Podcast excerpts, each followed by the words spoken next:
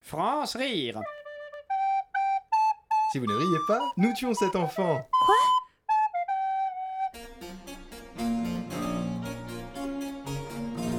Bonsoir et bienvenue dans les tutos Aristo. Bonsoir, duchesse Clérac de Lyocourt. Bonsoir, comte Luard de Gonneville. Nous sommes également accompagnés de mon valet de chambre, ce brave Paulino. Bonsoir, monsieur le comte de Gonneville. Bonsoir, madame la duchesse Clérac de Liocourt. Comment allez-vous Voilà.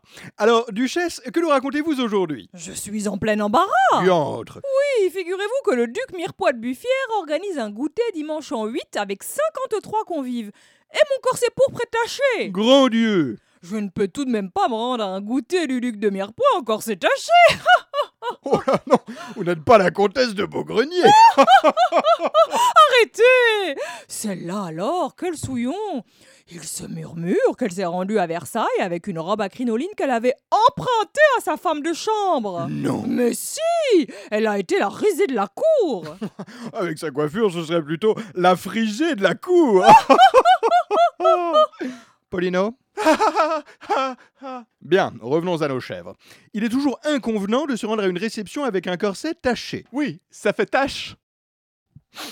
Il est inconvenant, disais-je donc, de sortir avec un vêtement taché. Mais surtout que le goûter est dans une semaine et que mes domestiques sont malades Quelle guigne Mais rassurez-vous, j'ai la solution. Mais non Mais si, la solution, c'est ceci. Paulino Tenez, monsieur le comte.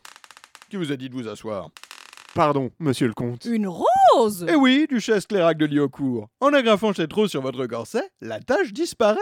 Mais c'est tout bonnement prodigieux Et j'adore les roses rouges Oui, la comtesse de Beaugrenier va rougir de jalousie. Paulino Les tutos Aristo, c'est fini pour aujourd'hui. La semaine prochaine, nous verrons comment coordonner ses domestiques lorsque 150 convives arrivent à l'improviste. Oh Au revoir